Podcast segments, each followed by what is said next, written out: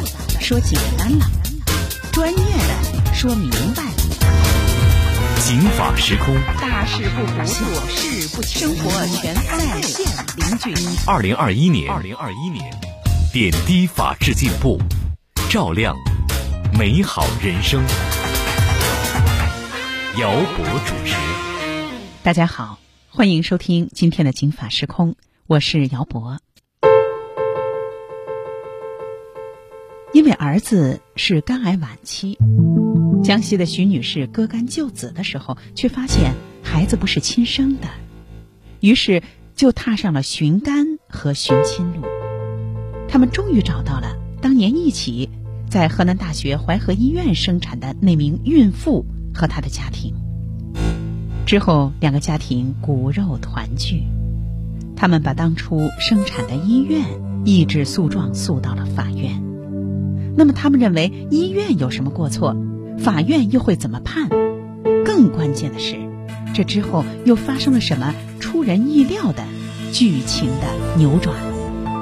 今天的警法时空，请听：河南大学淮河医院错换人生二十八年案之二，阴差阳错导致二十八年错位人生。我说我是他妈妈，我说肯定是没有什么排斥的，我说用用我的肝。一张化验单，牵出二十八年前发生在医院产科里的婴儿错报案。很痛苦，就是我很痛苦，他本不应该承担这样的。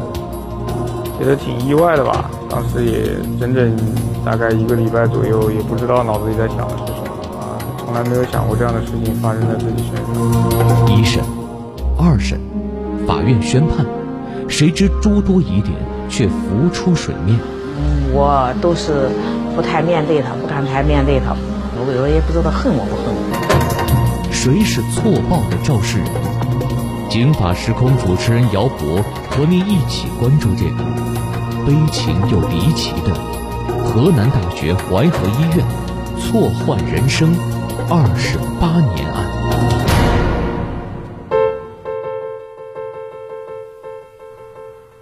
二零二零年的二月，江西的徐女士的儿子，二十八岁的姚策，被医院发现到了肝癌晚期。事情来的突然，她打算割肝救子的时候，才发现孩子不是自己和丈夫的亲生。于是用了半年的时间，非常的周折，找到当时住院的医院的资料，而后通过派出所的协助，终于找到了失散二十八年的亲骨肉，也为姚策找到了亲生父母。首先知道这个消息的是姚策的养母的儿子小郭。小郭和生长在小康之家的江西的姚策不一样，他的父母和他生活在农村，生活相对比较艰苦。姚策的养父母在派出所寻亲，而这个派出所恰恰是他们的亲生儿子小郭当辅警的那个派出所，所以很快小郭知道了真相。之后两家的家长约定见面，小郭也参与。而这个时候，姚策还蒙在鼓里，于是小郭侧面和姚策的妻子取得了联系，把事情的真相告诉了他，让他想办法用比较巧妙的方式透露给姚策。而谁能想到，这天在公园散步的姚策突然在报纸上看到了两家人寻亲的新闻报道，他才发现，原来这个新闻里真正的那个没有露面的主角儿是自己。可以想象那一天姚策是如何度过的，内心又是怎样的掀起了一层又一层的狂澜。妈妈去认了亲儿子，我病成这样，这么拖累他，他还会像以前那么爱我吗？一瞬间，他感觉自己要失去这个温暖的家庭了。我也是通过，呃，新闻才看见的。啊，当时也是《新京报》的一篇报道。当时我在看这篇新闻的时候呢，因为第一篇内容是没有提到我直接姓名。我在看完文章以后呢，其实也都没有产生任何的往我自己身上联想的这种内容。虽然有无数雷同、无数巧合的地方，但是直到看到第二篇有一张我内容，我才啊，原来这个故事的主人公就是自己。啊，确实从。四月二十五号看到这篇报道的时候，反正觉得挺意外的吧。当时也整整大概一个礼拜左右，也不知道脑子里在想的是什么，因为确实没有办法把自己跟这种可以说唏嘘的命运联联想在一起吧。其实确实很诧异啊，从来没有想过这样的事情发生在自己身上。就在那天，和往常一样，姚策和妻子来到了父母家吃饭。父亲姚林是那种大冷天儿都要钓鲜鱼给儿子要煮汤的人。这天他还是笑着给儿子开门，又走进厨房，端出了一碗甲鱼汤。姚策觉得这熟悉的场景好古怪呀。爸爸拿汤的动作，看他的眼神儿，跟他说的那些简单的家常话。好像没有什么变化，但是那么奇怪。你知道养了你二十八年的爸爸不是你亲爸爸的时候，虽然看上去一模一样，可是他不一样啊！这里还是我的家吗？就是很矛盾。其实他们越像以前那样的，你越有负担。其实我甚至于都想，我父母其实绝情一点，对我的情感上来讲，可能会更好受一些。因为以前没有这个事情的时候，那我们讲亲生父母，那你有些时候的索取或者这个，我们可能会觉得理所当然。恰恰是因为这样的事情，你会觉得这种爱是难以承受的，已经没有办法报答了，对吧？我们讲滴水之恩，你当涌泉来报，这大海一样的恩情你怎么报？当晚，他在家里坐了一夜，眼看着月亮升起来，又落下去。太阳又升起来，他心乱如麻，甚至忘了疼痛，脑子里一点头绪都没有。就在这个时候，姚策接到了一个电话，打电话的正是河南的小郭。电话里，小郭简单的问了问他的情况，带着河南口音告诉他说：“我感觉咱现在说话很微妙，我知道这个事情的时候也很震惊。”我想你也有自己的理解方式，不管咋样，你这个兄弟我认定了，有啥难处想法，咱俩之间多说。郭明还在电话里给他描绘了一幅美丽的画面：两个小家合成一个大家，互帮互助，两边的父母退休之后，可以在江西、河南轮换居住，甚至找个居中的城市一起生活。郭明和姚策也会像亲兄弟一样照顾双方的父母，共同承担双亲的赡养责任。姚策听着心里挺温暖，但是他笑不出来，他怕自己成为这幅美好的画面的拖后腿的那个。自己的病情意味着高昂的治疗的费用，这可能会拖垮两个家庭。姚策说。在双方的家庭里，本来我应该是主力军、冲锋队，可是现在我使不上劲儿，还是个包袱，还得他们拖着我走。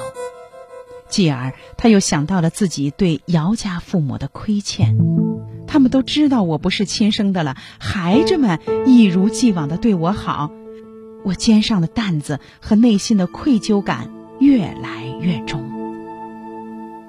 知道真相的两家人当中，还有一个人难过，就是姚策的生身母亲。和姚策一样，他也患有肝病，确诊为肝癌，十几天前才刚做过手术。和姚家相比，他们家的经济条件不宽裕。我看底下有评论的还说，都是他妈妈带来的灾难。嗯嗯，我就心里可。我就想着，你看，要不是我有病，怎么会他有病了呢？那么好的年纪，我有时候也不知道他恨我不恨我，怎么会有一个这样的母亲呢？给他带来那么大的伤害，嗯我都是不太面对他，不敢太面对他。也许我是个罪人。终于这天，姚策的亲生母亲，也就是小郭的养母，给姚策打过去了一个电话。此前，姚策的电话在他手机里存了几天，他都不敢打，他不知道这一幕该怎么拉开。你是姚策吗？我想你可能已经知道我是谁了。我是你驻马店的妈妈，你可以叫我们张妈妈、郭爸爸或者阿姨、叔叔也行。电话那边，姚策确实没有喊出“妈妈”两个字。在持续十五分钟、遥远又陌生的电话当中，他听到儿子始终称呼他为“您”。姚策明白了，最近两个月因为自己的确诊，他比同龄人更显年轻的帅气的爸爸忽然变得苍老，头发白了、少了，眼眶里全是血丝，连衣服穿的都不齐整。他拿出自己收藏的报纸，看到自己的妈妈和郭明在高铁站外相拥而泣的照片，他心里不是个滋味儿。就在四月二十五号认亲这天的晚上，姚策接到了大姨的电话，姚策一下子在电话里忍不住哽咽了起来。大姨说：“如果父母对你不好，我和姥姥那都不会答应啊。”挂了姚策的电话，大姨这就又给自己的妹妹蒋艳丽打了个电话。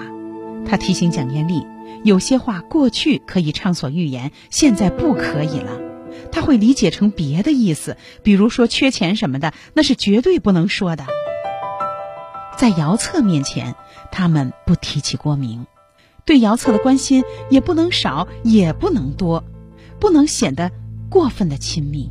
所以每天清晨的六点，姚莲还是会骑着他的小的电驴子、电动自行车，给儿子买排骨炖汤，而他的养母蒋艳丽也还是和平时一样，每天都关注着医院的进展，帮姚策筹钱。那么这两个孩子到底是怎么错换了人生呢？在警方的陪伴下。姚策的养父母在位于开封市的河南大学淮海医院找到了相关的档案，一切一下子被拉回到了二十八年前。我说我是他妈妈，我说肯定是没有什么排斥的，我说用用我的单。一张化验单，牵出二十八年前发生在医院产科里的婴儿错报案。很痛苦，就是我很痛苦，他本不应该承担这样的。觉得挺意外的吧，当时也整整大概一个礼拜左右，也不知道脑子里在想的是什么啊，从来没有想过这样的事情发生在自己身上。一审、二审，法院宣判，谁知诸多疑点却浮出水面。我都是不太面对他，不敢太面对他，我有也不知道恨我不恨我。谁是错报的肇事人？警法时空主持人姚博和您一起关注这个。悲情又离奇的河南大学淮河医院错换人生二十八年案，一切都得拉回到二十八年前。那是一九九二年的夏天，两个马上就要临产的女人，几乎同一时间住进了位于开封的河南大学淮河医院，也就是原开封医专第二附属医院。小郭的生母当时二十三岁，来自江西九江。她自己成长在一个军官家庭，在卫生系统工作。为了方便父母对他的照顾，特意回到了开封父母家待产。而后来患了肝病的姚策的生母，当时二十九岁，就是河南的驻马店人，和丈夫当时一起开餐馆，家在农村，同样也是回开封老家生孩子。两个孩子诞生前，两家人对两个小生命都寄托着美好的愿望。小郭的生母买了一堆交响乐的磁带，希望孩子能够遗传自己的音乐细胞。闲暇的时候，一页一页的翻词海，想给孩子起个好名字。我跟我爱人两个人，那时候我们都好年轻嘛，我们买了好多好多的育儿知识啊，买了好多磁带，专门买的那个小录音机，然后那个给他听。还天天想象着孩子生下来是什么样子，而那边姚策的生母的心情似乎更复杂，因为这是她的第四个孩子了。大女儿出生的时候因为脐带绕颈、大脑缺氧，造成了精神障碍、智力障碍。第二胎也不顺利，胎停流产。第三胎更折腾，宫外孕。除了有一个智力障碍的长女外，这是她第四胎，也是第二个孩子了，所以她也很重视，选择在全开封最好的医院剖腹产。他觉得剖腹产虽然大人受点罪，但是孩子的风险小。于是两个女人这就几乎同一时间住进了淮河医院的妇产科。小郭的妈妈记得房子挺大，二十多平方，淡黄色的墙壁。她在十二床，不过她记得在同期还有一个得了大三阳，也就是乙肝的一位孕妇也在这个医院生产。她和这个孕妇没见过面，也没说过话，没什么印象。小郭生母嘴里的这个大三阳孕妇，正是姚策的生母。那么什么是大三阳呢？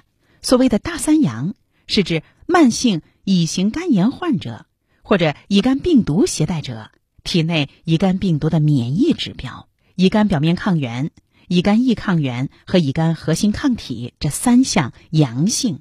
虽然呢，这大三阳不是严重的肝细胞的损坏，表示呢疾病呢不严重，但是它说明病毒在体内是存在的。我们一块来听西安交通大学第一附属医院赵英仁大夫的分析。所谓大三阳。就是病毒本身产生的，以及病毒作用于人体以后，人体对抗这个病毒产生的产物，我们把它叫做两对半。大三阳传染性一定有，而且百分之九十九的病人传染性都比较高。它的主要的传播途径主要是经过血液、体液。和垂直传播。那么血液的传播呢，和体液的传播呢，这是我们国家呢目前还是最主要的一种传播的模式。那么另外一个呢，就是母婴传播是我们国家传播不容易痊愈的最主要的来源。一九九二年的六月十五号下午五点，经历了一天的阵痛后。小郭的生母生下了一个顺产的儿子，体重七斤多。大夫抱着小郭给妈妈看了一眼，小郭的妈妈记得很清楚啊，白白胖胖、健健康康的，手上呢有个手环，写着十二床。咱们来听小郭的生母对当时这一幕的回忆，说：“呃，哎，你生个呃是个男孩。”男孩七斤重的男孩撑的，我我清楚他还撑着孩子，你来看看你那个儿子，很模糊，哇哇哭嘛，还就托给我看，我当时看了，我想拉没拉住，我想摸一下眉毛，因为我确实没劲，后来就护士就就搞搞搞搞就抱走了。我记忆中，我现在我说可以发誓，当时绝对是有标示的，我是十二床，我的宝宝肯定是十二床的一个标示，那为什么我的十二床标识怎么会换的呢？我我的病历也是十二十二床，一直十二十二就是十二，没有任何变化。而她的丈夫姚林当时在九江的部队工作，第二天才赶到，在走廊里就看了一眼护士抱着的孩子，觉得脸红红的瓜子脸。第二天的早上九点多，姚策的生母也生了，这是一次成功的剖腹产，孩子很健康。她的丈夫也只是在产房外看到一张白白净净的小脸儿，仅此而已。除了孩子出生的那一刻。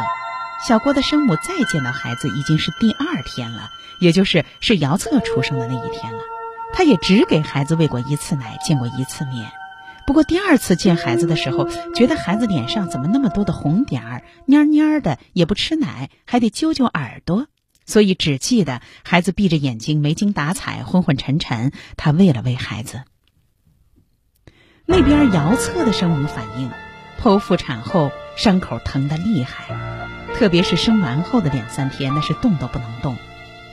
两天后，护士才抱着孩子来帮他催奶。他也表示，那次见孩子的时间很短，抱了一会儿就走了。小郭的生母生孩子的第四天，孩子的脸上出了疹子。小郭的生母觉得医院不干净，这就带着儿子急急忙忙出院了。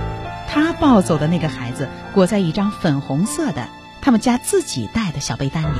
后来，他的父母给孩子起名姚策，而几天后，姚策的生母也出院了。不过，他们是抱着小郭出院。之后，两个孩子慢慢长大。姚策这边，随着养父母从河南开封，很快就返回了江西九江，在长江边的那座城市里，一点一点的长大。他的家境小康，外公是军官，妈妈爸爸都是公务员。用姚策的养母的话说，全家对姚策都宝贝的不得了啊。两岁半的时候，姚策被安排进当地最好的幼儿园——市委幼儿园。不过没想到的是，入园的时候孩子查出了乙肝，这父母就想不明白了。乙肝，而且是原发性的，那就是遗传的呀。可是家里没有人有乙肝史啊，这孩子从哪儿得的这个病啊？这没有遗传的条件呀。不过他们还是觉得，那也有可能是孩子小的时候打疫苗，是不是针管不干净感染的？于是姚策的养母非常的自责。这病不知道从哪来的，不太了解，主要是关键是不太了解这个乙肝从哪来的。我妈妈就强烈说：“你看你该怎么带孩子的？这个这么小孩子你都传染上乙肝了，这怎么样？”就怪罪我，我就很自责。我想我哪里也没去啊，我就为了他我还请了一年的假，觉得这孩子乙肝，我们觉得很对不起的，很愧疚，晓得吧？觉得我就生在这个孩子身体怎么这么体弱了，就怪我嘛，怪我没照顾好，我就是千责怪自责怪，就是怪怪我。他每天都把姚策用的奶瓶、小碗都要放在沸腾的开水里消毒，还特意向单位请假一年。全心全意的照顾上幼儿园的孩子，不过就在这个时候啊，姚策的大姨起了疑心。大姨说：“我当时就怀疑是不是报错了。你看这姚策跟咱们家人长得那是一点儿也不像啊。”可是姥姥把大姨的疑心压了下去，说：“你别扯了，姚策病了，咱们要全力以赴的给他治病。”千里之外的驻马店，小郭也在成长。在他的养父看来，小郭跟自己还长得挺像，圆乎脸，走路外八字，连性格也一模一样，没脾气，肉得很。咱们来听小郭的养母的回忆。因为是从小到大吧，小的时候因为也看不出来，呃，从慢慢慢慢的长大了，越来长得有一点像你爸爸，走路啊，也性格呀都非常有点像爸爸一样。然后也有人说你儿子长得那么帅呀，我就说那因为是可能仿我们两个的优点吧。亲戚们也没发现什么问题，时常会说：“哎呦，你瞧这小郭跟他爸长得多像。”不过和一直生活的很稳定、很小康的九江的姚家相比，小郭和他的父母相对艰苦一些。两口子辗转在贵州、开封、驻马店等地，有时候卖水果，有时候开餐馆，日子算不上宽裕，但是也不拮据。小郭记得上小学的时候，父亲曾拉着三轮车拉客养家，早出晚归。回家的时候也常常给自己带一些零食，悄悄地放在自己的房间里。小郭上完了初中，没有再上高中，一度在餐馆里帮着父母卖盒饭。二十八年中，两个被互换了人生的孩子，各自在自己的养父母家庭长大。我说我是他妈妈，我说肯定是没有什么排斥的。我说用用我的单。一张化验单，牵出二十八年前发生在医院产科里的婴儿错报案，很痛苦，就是我很痛苦。他本不应该承担这样的，觉得挺意外的吧。当时也整整大概一个礼拜左右，也不知道脑子里在想的是什么啊，从来没有想过这样的事情发生在自己身上。一审、二审，法院宣判。谁知诸多疑点却浮出水面。我都是不太面对他，不敢太面对他。我我也不知道恨我不恨我。谁是错报的肇事人？警法时空主持人姚博和您一起关注这个悲情又离奇的河南大学淮河医院错换人生二十八年案。